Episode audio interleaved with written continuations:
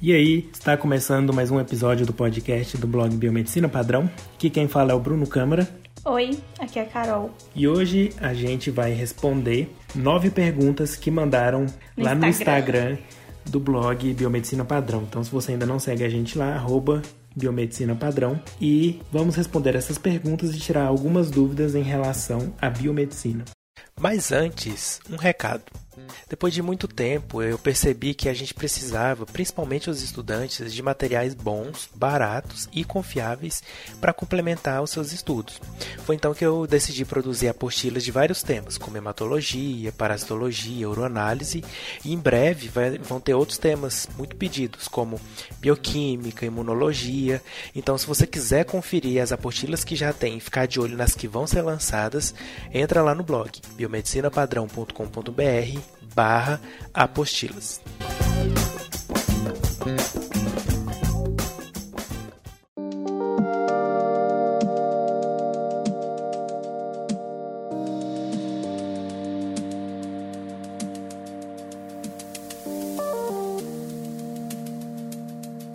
E a primeira pergunta que a gente vai responder foi feita pela Thaís Lopes, com dois S's.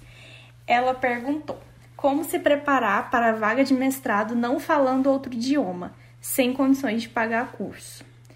Thaís, eu vou ser muito sincera com você. É muito difícil você conseguir fazer um mestrado, principalmente na nossa área, sem saber inglês, sabe? Infelizmente é, é algo complicado porque toda a literatura que você vai precisar consultar, desde A mais atual, né? é, toda, sabe, para o seu projeto, para depois, durante sua pesquisa, para você estabelecer algum protocolo. É, no final, você vai ter que publicar um artigo em inglês também. Então, é, sem o inglês, não falando, ou às vezes não, às vezes mesmo não Entendendo, lendo, né? entendendo, eu vou te falar que é muito, muito, muito difícil, sabe? É, você vai ter que com certeza fazer algumas apresentações de artigo, coisas do tipo. Então, é, o que eu posso te falar é que não ter condições de pagar um curso hoje em dia não é um motivo mais para não se estudar outro idioma. É, existem muitos aplicativos e sites na internet que possibilitam é, que você estude e Pelo que você básico, assim, aprenda né? pelo menos o básico, sabe? Pelo menos entender um pouco dos principais verbos, que você não seja 100% dependente do Google Tradutor para tudo que você for fazer. Então, se eu pudesse te dar uma dica, seria para você não se apegar a essa dificuldade, mas sim as oportunidades que, graças à à tecnologia, hoje a gente tem. E outra coisa, se você quer trabalhar na área acadêmica, se é o seu sonho, se depois de um mestrado você pensa em fazer um doutorado, se depois no doutorado você quer ter uma experiência no exterior, você quer ir em congressos internacionais, que é onde você vai ter mais é, contato com uma pesquisa mais recente, é, é uma necessidade, sabe? Eu, eu inclusive, para mim foi difícil também, sempre eu acho que para a maior parte da população brasileira é difícil, nem todo mundo realmente tem acesso. E eu, quando eu fui vir para cá, pro Canadá, que a gente tá aqui, eu tive que aprender, além do inglês, o francês também. E ainda tô, estamos na labuta, porque não é fácil. Eu também não tinha condição de pagar um curso, sabe, na época. O que, que a gente fez? Na UFG tem o centro de línguas, em que eles cobram uma mensalidade muito mais barata. Então, é, procura-se, às vezes, é, na sua cidade, pode ter algum lugar assim, em que a mensalidade é mais barata, ou às vezes tem um curso até de graça, né? O que, que você acha, Bruno? É, e mais especificamente aí, ela tá perguntando para entrar, né? Então, geralmente, vai que ela acha um- uma, uma universidade aí no programa que não exige o inglês, que eu acho meio difícil. É, mas... porque geralmente no edital você tem uma prova no mínimo de suficiência em inglês. É, e geralmente a prova você pode levar um dicionário, que é mais de interpretação de texto, assim, né? Uhum, mas... mas você precisa ter um básico, porque você não É. consegue pegar um texto e procurar palavra por palavra no dicionário, né? É, mas para algumas palavras específicas, né? Exatamente. Então, assim, é, se você não tivesse esse conhecimento básico em inglês na seleção já, né? É um sinal de que talvez no mestrado você não consiga levar ele tão bem. Então, se prepare para a seleção como também para o resto do mestrado, caso você consiga passar, né? Então, é essencial. Hoje em dia, né, é, não tem como não ter inglês, principalmente nessa área de pesquisa científica, É. na nossa área. Assim, infelizmente a gente sabe que no Brasil tem muita desigualdade social, em que nem todo mundo é privilegiado, que o pai e a mãe paguem um curso de inglês enquanto é criança e tudo mais. Mas assim, a gente tem que Dar correr o- atrás. Dar os nossos corre e lutar, é, né? sabe? Se, eu tenho certeza que se todo dia à noite você deixar uma, duas horinhas para poder estudar inglês, com alguns meses você já vai saber o básico. Então, força e segue em frente que vai dar tudo certo. Depois volta aí e conta pra gente como que foi a sua aprovação no mestrado. É. E bora lá pra outra. É, Agora você vai responder porque eu não tenho muita experiência. O Eduardo com dois os, ponto TL, perguntou: Com o avanço da tecnologia em exames, o biomédico perderá lugar no mercado? E ele também perguntou: Como posso alcançar o cargo de responsável chefe na liberação de exames, por exemplo? Bom, então vamos lá. Vou responder primeiro a primeira pergunta, né? Que ele perguntou: o biomédico vai perder lugar no mercado? Vai perder lugar no mercado o biomédico que não se adequar às novas realidades que estão aí já chegando, estão aí é, já no, no nosso dia a dia, né? Então, é, na faculdade, no colégio, a gente é treinado num modelo que foi criado na Revolução Industrial e que todo mundo é treinado para arrumar um emprego, ficar lá 20, 30 anos, depois aposentar e é isso. Hoje em dia, o que o mercado quer são profissionais que sejam indispensáveis, igual naquele post que eu coloquei há um tempo lá no Instagram. Então, é, você tem que, se o que você faz é um protocolo e ele pode ser é, feito em etapas, ele vai ser substituído por uma tecnologia. É, a inteligência artificial está aí para isso, já tem inteligência artificial lendo lâmina de hemograma, fazendo, lendo as culturas bacterianas, faz um, um antibiograma todinho automático. Então, o que, que sobra para o biomédico? Sobra aquilo que o equipamento, a tecnologia não consegue substituir, que é pensar, E lembrando que estamos em, em- bem no desenvolvimento da tecnologia da inteligência artificial. Então, às vezes, até pensar em algumas coisas, É. as máquinas já conseguem.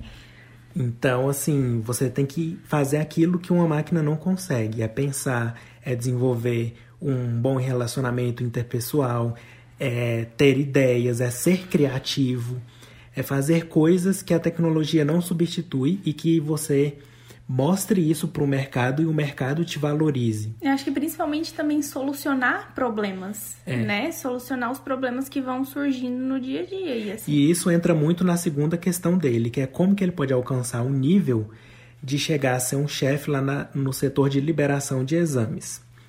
Bom, então já que o equipamento está substituindo todas as técnicas manuais, o que vai uma das funções que vai sobrar para o biomédico é liberar exames, conferir, fazer interpretação desses exames. E para ele chegar nesse nível, ele tem que ter muita experiência e muito estudo.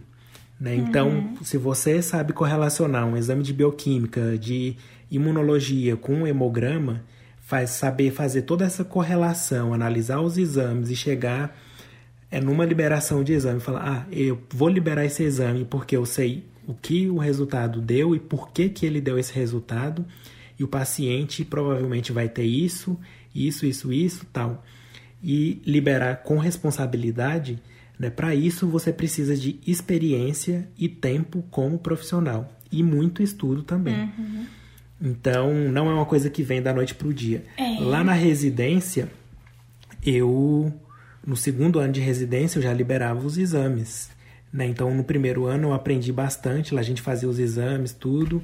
E no segundo ano, a gente já liberava, mas era uma responsabilidade muito grande. Então, é, para você querer liberar exames, você tem que ter experiência e também muito estudo para saber interpretar aquilo e saber se pode ou não ser liberado, o que fazer se tiver alguma discrepância. Né? Então, isso só vem com a experiência. Uhum. É, gente, não, não tá fácil. O cerco tá se fechando mais a cada dia que se passa e é, não, não é fácil. Todo dia a gente tem que se reinventar e mostrar o nosso valor de uma forma diferente, né, para o mercado. E o underline o Alexandro perguntou: Poderia falar um pouco sobre publicação de artigos? Como funciona? Alexandro. É... Ou Alexandro, né? Vai saber. Ah, é mesmo, pode ter as duas pronúncias. Muito chique. o meu nome é só Carolina, não tem outra forma de pronunciar.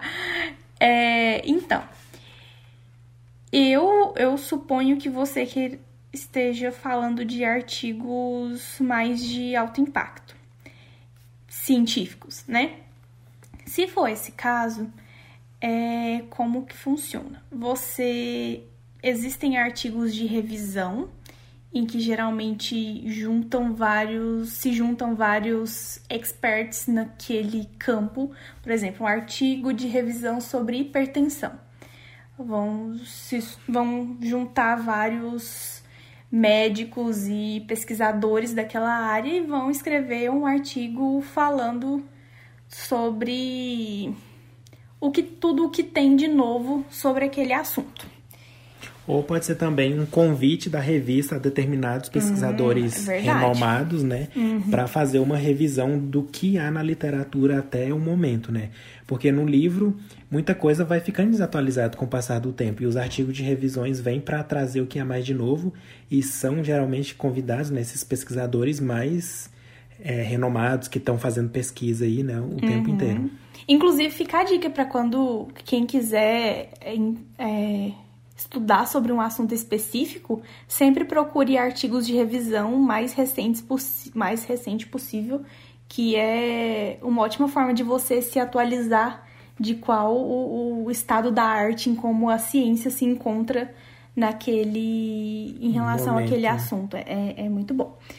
E artigos em que você é, estabelece uma hipótese, testa a hipótese, você vai primeiro fazer um projeto. Vamos supor que você esteja, você entre no mestrado. Para o mestrado você vai ter um projeto, né? E aí você vai, ah, eu acho que eu, eu vou falar assim, é, mais ou menos de acordo com a, a minha área. Eu acho que aquele composto ali ele reduz a pressão arterial. Então você vai estabelecer aquele projeto, vai testar essa hipótese e depois você vai ter os resultados. Com esses resultados, você vai escrever o artigo, que geralmente é em inglês. Existe, tem a possibilidade, né, de se publicar em português, mas geralmente É, geralmente As as, revistas, não revistas- têm uma boa nota na CAPES, é, né? as revistas de mais fa- de fator de impacto mais alto são revistas onde se publica em inglês Internacionais, né? Isso, e aí você vai escrever o artigo que é em inglês, e aí é, a gente já volta na primeira pergunta, né? Que esse é, é um, um outro desafio que a gente, não falantes nativos de inglês, a gente tem, porque a gente tem que escrever uma introdução, metodologia, resultados, explicar os resultados, a discussão, tudo.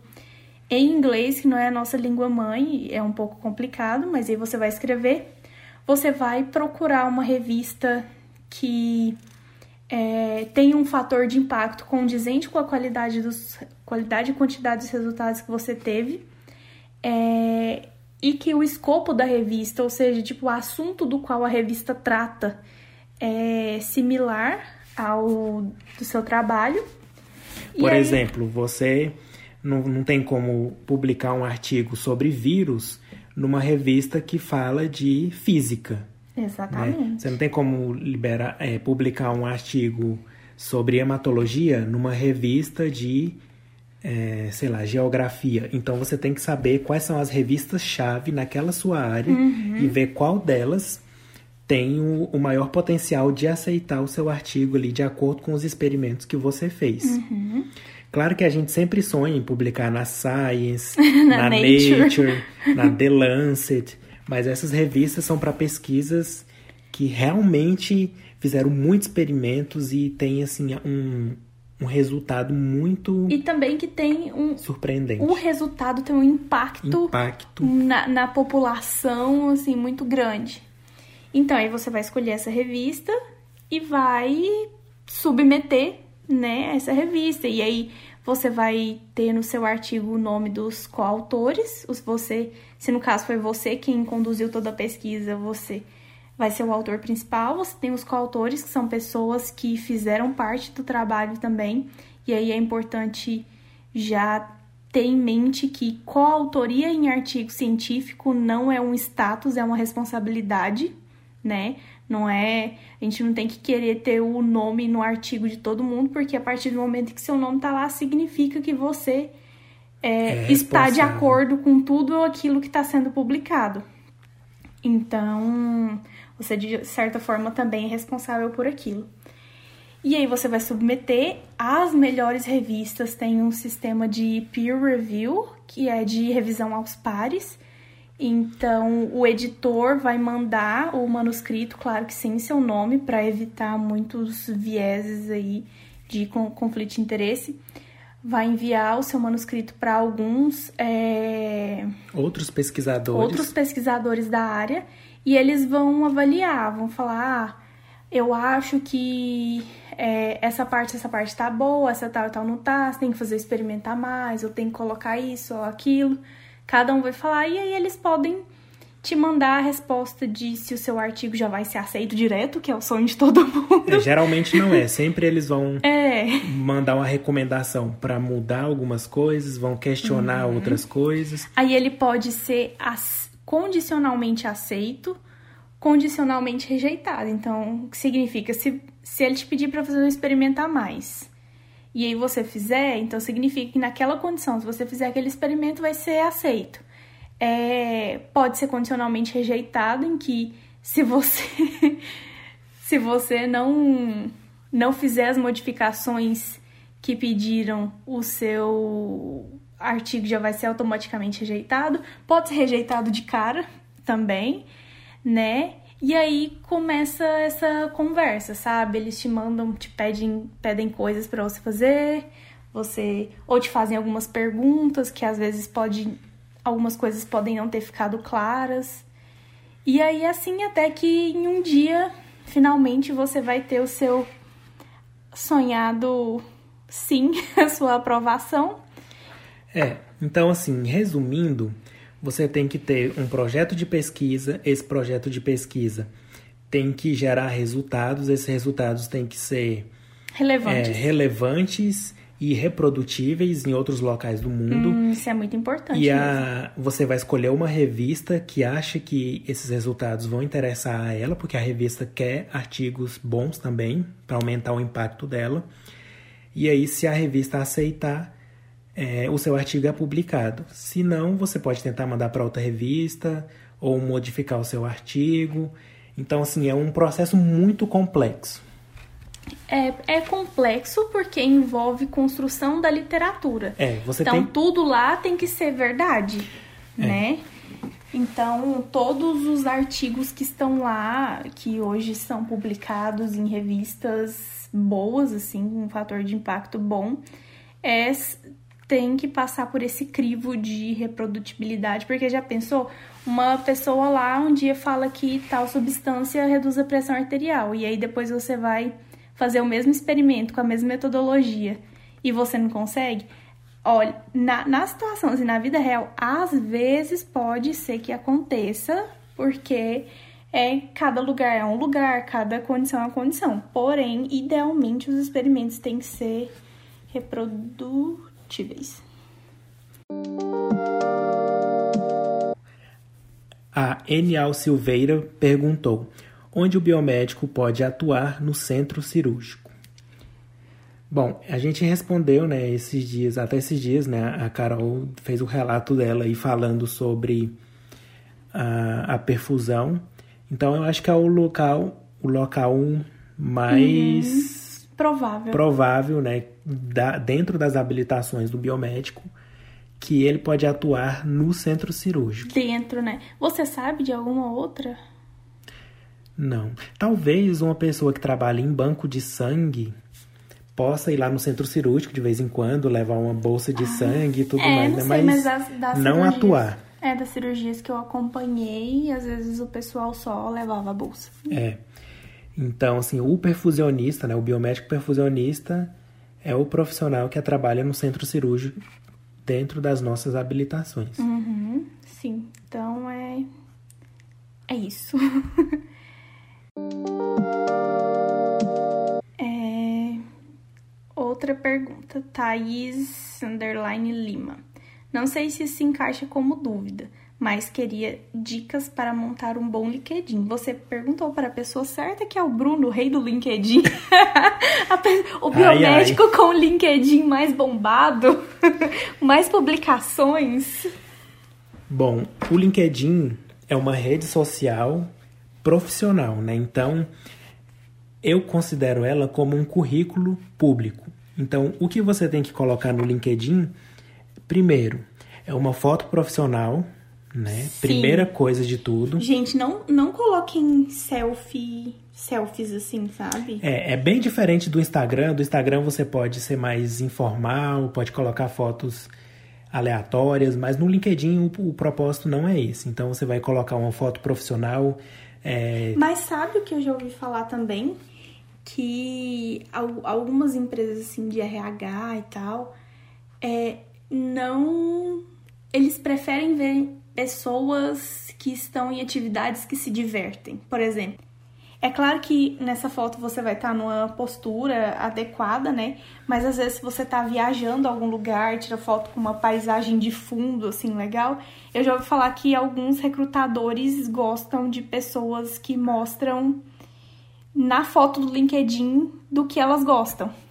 Então, Sim, assim, mas... não precisa ser uma foto de terno e gravata ou de jaleco, sabe? Sim. Pode ser uma foto o formal um que eu falo mais descontraída. É mais uma foto que não seja tão informal. Sei lá, não vai colocar uma foto na praia de biquíni como o seu perfil, sabe? Uhum. Põe uma roupa mais adequada que você usaria, por exemplo, para ir trabalhar. Sim, então, dizendo assim, deixando bem claro que não tem nenhum problema postar uma foto de biquíni. Porém, essa é uma rede social. Não no LinkedIn. Se, é, e se o seu trabalho não envolve essa temática, é, não. Não convém colocar. Não convém. E aí também, lá você vai colocar né, uma descrição é, do que, que você faz no momento, se você está empregado, se você é especialista em alguma área, né? Se você é professor, ou analista clínico, ou, ou biomédico esteta, por exemplo, você vai colocar lá na, na sua descrição que todo mundo vai poder ver. E aí, lá no LinkedIn, tem muitas ferramentas para você colocar a, os seus cursos que você fez, a sua graduação, a sua pós-graduação, é, também é, prêmios que você ganhou. Então, você vai preencher aquilo lá uma, é, o máximo que você puder. Idiomas que você consegue falar, ou pelo menos entender. Então, você vai colocando ali no LinkedIn todas as informações possíveis, mais completas que você tem. Quando você vai colocar lá, ah, eu trabalhei ou fiz estágio naquele laboratório durante dois anos. Coloca o que você fez nesse laboratório. Ah, eu fiz estágio na seção de bioquímica. Lá eu trabalhei com o aparelho X, eu fazia é, a preparação das amostras, centrifugava, colocava no aparelho, liberava os resultados. Então você descreve ali quais foram as suas habilidades, o que, é que você aprendeu com esse estágio, com esse trabalho. e coloca mais falando, descrevendo mais o que você fez naquele local. Não só assim, ah, trabalhei dois anos nesse laboratório aqui. As pessoas querem saber o que, que você aprendeu com isso. Uhum. E mais do que ter um bom perfil, é o que você faz com esse perfil. Uma coisa que eu não recomendo é ficar colocando o seu currículo em PDF lá implorando emprego. Ah, tá aqui meu PDF, gente. Eu tô muito desesperado, querendo um trabalho. Tem dois anos que eu não consigo. Então, o LinkedIn não é para isso. O LinkedIn é para você se mostrar como profissional, publicar textos, publicar vagas de emprego para ajudar outras pessoas, é, compartilhar notícias. Lembrando que o currículo também tem informações pessoais, tem É, o seu tem número de telefone, telefone. geralmente pode ter endereço, às vezes número de algum documento. Então, assim, tomar cuidado também. Todo dia isso. eu vejo uma pessoa da biomedicina lá, pelo menos, colocando o currículo lá para todo mundo ver, é, com um monte de dados lá, até CPF, né? Então tem que ter muito cuidado com isso. É, porque assim, se está no ambiente profissional, mais a internet, gente. Pode, qualquer pessoa pode entrar lá e pegar os seus documentos e fazer alguma coisa bem ruim, sabe? Então, toma muito cuidado. Então, o que eu vejo como utilidade no LinkedIn é conhecer pessoas. Então, você vai adicionar pessoas da sua área, biomédicos, é, pode ser também donos de, de laboratórios. Empresas, Segue, empresas, né? Segue as páginas das empresas, que geralmente elas vão colocar vagas lá. Segue também os profissionais de recursos humanos dentro dessas empresas. Geralmente eles estão lá no LinkedIn, você consegue achar eles na página da empresa e vai adicionando essas pessoas e mantendo uma relação com elas. E faça com que ela saiba que você existe e também compartilhe é, as suas conquistas. Ah, eu terminei um curso, nem que seja um curso online. Publica o certificado lá, falando que você terminou aquele curso, comenta o que você aprendeu com aquele curso. Então, aquela, essa rede social, ela é para você se mostrar como um profissional, não só botar seu currículo lá e esperar alguma mágica. Então, é uma rede que tem que ser trabalhada. E né? outra coisa, eu acho que tomar muito cuidado, passar por 10 tipos diferentes de filtro que você vai compartilhar. Sabe? Eu, eu já vi muita gente compartilhando. Ah, às vezes você recebe uma imagem bonitinha de bom dia no WhatsApp. Mas não convém colocar no LinkedIn a É. imagem de bom dia. Tem que ter bom senso. Sabe? Às vezes, ai, tem uma história lá de alguma coisa assim, nada a ver, sabe? Sabe, você não vai colocar porque esse é um meio profissional. Então, assim, ter muito esse filtro, assim, o que, que eu posso mesmo, o que, que eu devo é, publicar. O LinkedIn não é o Facebook, sabe? Não é de postar coisas tão pessoais, assim, sabe? E acho que a outra coisa que é legal é você começar a interagir com as pessoas. É, é, lá, comenta sabe? Uhum. nos posts. Quanto mais pessoas você for adicionando, mais você vai poder interagir com o conteúdo que elas colocam, Uhum. criar amizade ali. Então, é tudo uma questão de desenvolver relacionamento com outros profissionais. né? E aí, é, não é mágica, o LinkedIn é, muitas vezes não vai te trazer nada imediato. Por exemplo, de todos esses, todos esses anos que eu tenho o LinkedIn, uma vez um recrutador de uma empresa entrou em contato comigo querendo saber se eu estava disponível para trabalhar. Mas aí não deu certo para mim, porque tinha que mudar de cidade e eu não queria. Então, assim, eu nem estava procurando emprego, não estava lá que eu estava disponível, mas eles entraram em contato comigo. Então, uma hora pode ser você que está recebendo uma ligação ou uma mensagem privada de um recrutador. Mas você tem que estar lá se mostrando que é um profissional e sabe se comunicar, né? sabe comunicar o seu trabalho. Então, assim, é uma rede social de trabalho que dá trabalho para manter, mas que pode gerar algum fruto. Não é certeza que vai gerar. Né? A mesma coisa de você mandar 100 currículos para um monte de laboratório e não ter certeza. Então, nada é garantido, mas você tem que, pelo menos, tentar ali deixar o mais profissional possível. Ok, vamos lá pro próximo. O Avelenato perguntou: Tenho 26 anos e vou começar a faculdade de biomédia agora. Será que é muito tarde?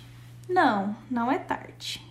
É, essa pergunta é bem frequente, eu já recebi ela várias vezes, a gente já comentou ela lá no Biomedcast. E o que eu falo para vocês, né, é, pode até parecer clichê, mas nunca é tarde para a gente começar a fazer aquilo que a gente tem vontade. Se a ah. gente sabe uhum. o que a gente quer, se tem um objetivo com isso, né, independente da idade, né, você tem que tentar. Imagina 26 anos você Qual a expectativa tem, de vida do brasileiro Você tem ainda hoje? 70 anos pela então, frente. O que, que é tarde em vista disso, né? Então. Você não viveu um terço. Um terço da vida, praticamente. Não, tem muita coisa para estudar, para trabalhar ainda pela é, frente. Então, vai em frente, é o que você quer, sem medo. Isso. E dê o melhor de si. A Tainara perguntou: Seguir na área de reprodução humana, posso fazer especialização em genética? Você responde que eu não, não tenho muito conhecimento sobre não. isso. Não, a, a especialização em genética vai te dar habilitação em genética. Você vai, pode trabalhar com aconselhamento genético, pode fazer exames citogenéticos e tudo mais. Para trabalhar com a reprodução humana, você faz especialização em embriologia ou reprodução humana. Então, são áreas diferentes. Uhum. Eu, eu acho que se a pessoa tem uma já tem uma especialização em genética e vai trabalhar com a reprodução, claro que vai ser Ajuda um bastante, Vai né? ajudar, né? É. Mas não é, é necessário. Mas é, são áreas diferentes aí na, na área de atuação, né? Uhum. E a Iana Beatriz perguntou: como fazer um bom TCC? Olha, eu vou te falar da, do meu ponto de vista e depois o Bruno pode falar do dele. Para mim, é, para você fazer um bom TCC, vai depender se você vai fazer um TCC em que você vai fazer uma parte experimental ou se vai ser só revisão. Revisão. Eu vou falar, falar da parte experimental porque é como foi o meu e você fala de revisão como foi o seu para a parte experimental. Procure um orientador que entenda daquilo que você quer fazer e que tenha tempo disponível para te orientar, sabe? Não adianta você querer fazer algo de parasitologia e você procura um orientador que trabalha com genética, sabe? Então, procure isso. Estude bastante, como tudo, não existe uma receita, a gente tem que estudar muito é assim que se cresce profissionalmente. E procure sempre tirar dúvidas, comece antes, sabe? Não deixa para o último semestre fazer isso. Começa já antes a conversar com o seu orientador antes, ver se tem algum projeto já em andamento, algum experimento que você possa fazer, se tem alguém que pode te ajudar. E eu acho que para a parte experimental é basicamente isso. E para revisão? É, então para revisão você também tem que escolher um bom orientador. Né? Essa questão de escolher a área é muito importante.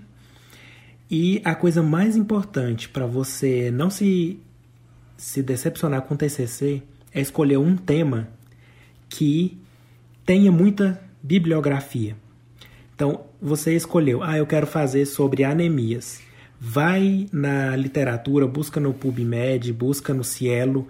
Tem muitos artigos falando disso, tem muitos livros falando disso. Se a literatura for muito pequena, se você não conseguir encontrar pelo menos 100 artigos e livros, nem escolhe esse assunto. E eu acho que, principalmente, encontre um orientador que saiba disso. disso. Porque você é. quer, quer fazer, por exemplo, nesse caso, um TCC de anemia e você vai procurar um orientador, sei lá, tipo. Da, de outra área. De outra área. Sabe? Pode. É, não escolha o orientador pelo. Se, por se ele é uma pessoa legal, que você gosta, é seu amigo ou não, sabe? Escolha por conta da Quem área. vai te orientar naquele tema de Exatamente. verdade, né? E alguém e algum professor que tenha tempo disponível para poder te orientar. Se for um professor em que você sabe que a vida dele é muito corrida, em que ele nem sempre vai estar disponível. Às vezes tem muitos é orientandos complicado. também. Exatamente. Geralmente esses professores são muito queridos, né? Todo, Todo mundo, mundo escolhe quer. eles. Então, se você não chegar primeiro, É. é, é, pode ser um pouco complicado. Então, a gente tem que aprender a ser, a ser bem prático com essas E tinha outra coisas. coisa E outra coisa, não tenta é, na graduação com o TCC descobrir o prêmio Nobel não. É, gente. Faça uma coisa fácil de fazer, não se complica. Deixa para você escolher uma pesquisa inédita, alguma coisa inédita, quando você estiver no mestrado, mas no doutorado ainda. Exatamente. No TCC, você tem que fazer um- uma coisa que seja fácil, que você consiga entender, porque você vai ter que explicar isso depois, vai ter que apresentar. E Então, não tenta se complicar demais, não. Uhum. Escolha um tema mais fácil, não, não, não tem que ser inédito, sabe? Olha, eu vou falar por mim, porque no meu TCC eu, eu coloquei muita esperança nele. É, não. Eu trabalhei pra caramba, tipo assim, eu fiquei meses indo no laboratório, saindo meia-noite, sabe? Correndo atrás de coisa, fazendo experimento, fazendo coisa. E escrevi como se estivesse escrevendo uma dissertação, uma tese. E, sabe, chegou no dia da minha banca, chegou no dia da defesa, eu me senti frustrada, porque eu, a minha expectativa era que todo mundo estivesse levando tão a sério aquele trabalho quanto eu levei. E não era assim, todo mundo só falava, ah, é só um TCC. É. Sabe, eu ficava, gente, mas é a coisa mais importante da minha vida até hoje, sabe? Você lembra, você tava comigo, eu tava nervosíssima. E eu sonhava que aquilo um dia ser publicado e tudo mais. Gente, não, não, Não se, se complica. poupem. É. É, Deixa pro mestrado, pro doutorado. é, só, só faz, sabe? Pra conseguir o seu título e pronto. Veja um tema que tem muito, muita literatura. É, Escolha o, bem o o inglês orientador. aqui também entra como um, um problema. Se você não tiver, às vezes você não vai poder usar os melhores artigos. Mas não tenta inventar a roda, não. Faz uma coisa bem, bem feita, né? Tem que ser Uhum, bem com feita. certeza. Mas você Seja prático. seja prático. Tem umas perguntas que muita gente, muita gente sempre pergunta isso e perguntaram agora novamente. E que eu acho que a gente pode responder isso bem de uma forma bem sucinta, que é qual é, pós-graduação, qual especialização está mais em alta, qual especialização é melhor remunerada, qual que é a melhor. Na minha opinião, eu, eu que sou uma pessoa um pouco fora de.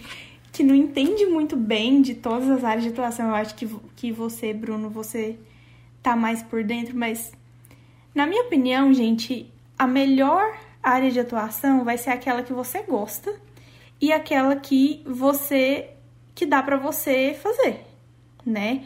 Porque não adianta você falar, ai, eu quero é, peri a perícia paga muito bem. Porém, às vezes você não gosta tanto de trabalhar com aquilo. E outras vezes, para você se especializar e trabalhar com isso, vai te levar muito tempo ou é muito difícil para você conseguir fazer isso, sabe? Às vezes é muito longe é, de distância o lugar onde é possível para você se especializar. Às vezes pode ser também que custa muito dinheiro e você tá em um momento da sua carreira que você não tem condição de pagar aquela especialização. Então, assim, é, não existe uma fórmula mágica, sabe? Se, se a gente soubesse, a gente estaria trabalhando com isso, pode ter certeza. se, se o Bruno soubesse, ai, a melhor área de atuação é a imagem.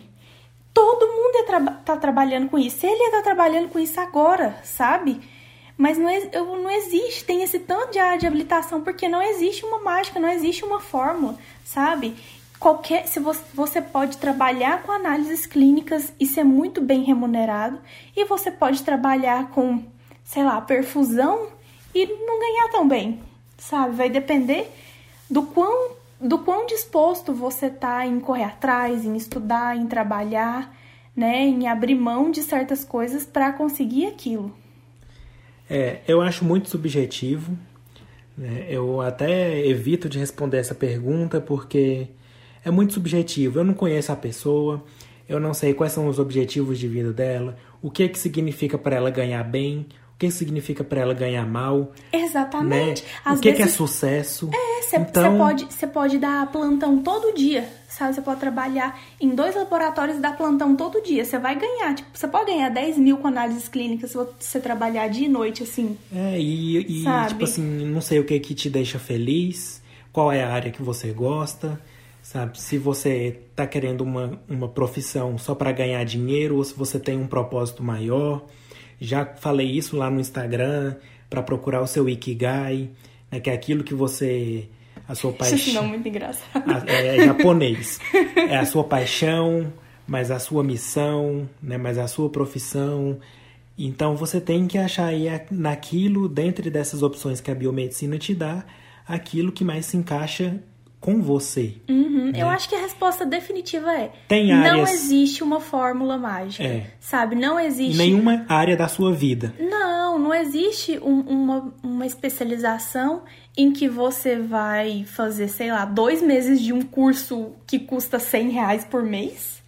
E depois disso você vai trabalhar quatro horas por dia e vai ganhar muito bem. Sabe? Não existe a área de atuação mágica, não existe. Porque a, o ganhar muito bem é muito relativo. Por exemplo, um médico pode ganhar 40 mil reais por mês, ele pode gastar 50 mil reais por mês e ficar no vermelho todo mês. Uhum. Então é muito mais do que ganhar bem, é ter um controle financeiro. Já falei disso também. Então, assim, eu evito responder essa pergunta porque não tem uma resposta para ela. Tem áreas que estão em alta? Tem biomedicina estética e a imagenologia têm uma demanda maior por profissionais. Mas é para você escolher elas que você vai ganhar rios de dinheiro é, com ela. Tudo vai depender né? do seu trabalho. Então, quanto mais você trabalhar, mais você vai ganhar. Se esse mais que você vai ganhar é o suficiente para você, aí já você que tem que dizer. Exatamente. Então, você tem que assumir que a culpa de tudo que acontece na sua vida é sua. Não vai colocar a culpa na profissão, na biomedicina. É, gente, pelo amor de Deus, a gente vê muita gente falando isso. Ai, porque biomédico ganha mal, biomédico não sei o que lá, biomedicina não é valorizada. Mas o que que você tá fazendo, sabe? Você tá como que você tá correndo atrás para poder mudar isso? Então, é É porque as pessoas acham mais fácil é, colocar a culpa em outras pessoas do que assumir que elas não fizeram a parte delas ou que o erro é delas, sabe? Então, é mais fácil falar, a minha profissão não presta do que assumir. Eu não fiz tudo o que eu deveria ter feito para chegar onde eu queria. Então, uhum. é, é muito relativo, né? E, e se você quiser ir, ir para estética ou para imaginologia, talvez seja mais fácil. Mas é o que você vai querer fazer, o que você gosta. Talvez você ame fazer isso, né? Então, às vezes é, lembra daquele ditado: ah, você tem que fazer aquilo que você ame. Você pode aprender a amar uma coisa que você não gostava antes. Tranquilo. Uhum, também. Mas. Eu acho que hoje, sendo bem, bem prática, procura, sabe, abrace as oportunidades que aparecerem. Sabe, corra atrás e o que aparecer, abraça a oportunidade. Apareceu uma oportunidade em um estágio de análises clínicas durante a faculdade. Faz o estágio, sabe? Dá o seu melhor.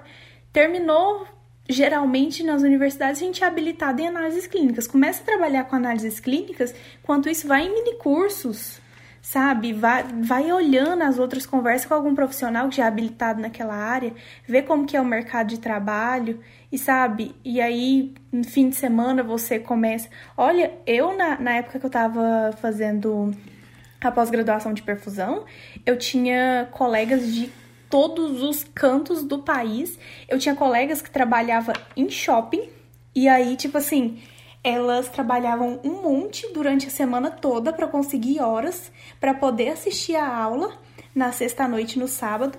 No domingo elas saíam da aula e voltavam pro emprego, voltava pro serviço, sabe? Depois trabalhava mais um monte para juntar mais horas e conseguir tá presente na cirurgia, sabe? Então, tipo assim, nada vai em fácil. Ninguém é sabe? é fácil. Às vezes você vê a grama do vizinho achando que é mil maravilhas, mas só a pessoa para saber o que ela tá passando e o que a gente vê pode não ser a realidade. Então, é, esse é o nosso ponto de vista. Você pode concordar ou não, né? Uhum. Mas leva algum certo tempo para a gente chegar a essa reflexão. Às vezes você ainda não está na época de enxergar as, a vida desse jeito, né? Mas Uhum. tudo na vida evolui, a gente também, então. Eu acho que é isso. Qualquer dúvida que vocês tiverem. Porém, continuaremos esperando aparecer a área de atuação perfeita. É, Eu quero ser a primeira É. a me formar. vai sair no Fantástico. Vai. Então manda um e-mail pra gente aí, blogbiomedicinapadrão.gmail.com, tá aqui na descrição desse episódio também. E a gente se vê na próxima semana com mais um episódio. Até mais. Tchau, tchau. Tchau!